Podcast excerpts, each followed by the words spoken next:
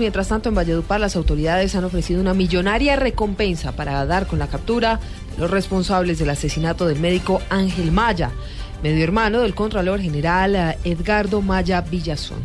Los detalles ah, con Martín Elías Mendoza.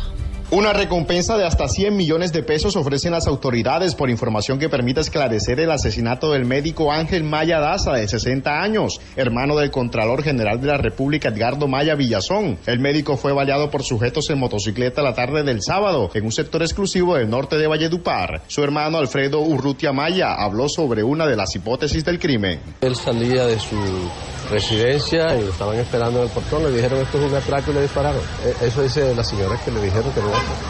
Médico, estaba ejerciendo su profesión. Los videos de las cámaras de seguridad del sector donde ocurrió el crimen serán piezas claves en las investigaciones que adelanta el CTI de la Fiscalía de la mano con la policía. Desde Valledupar, Martín Mendoza, Blue Radio.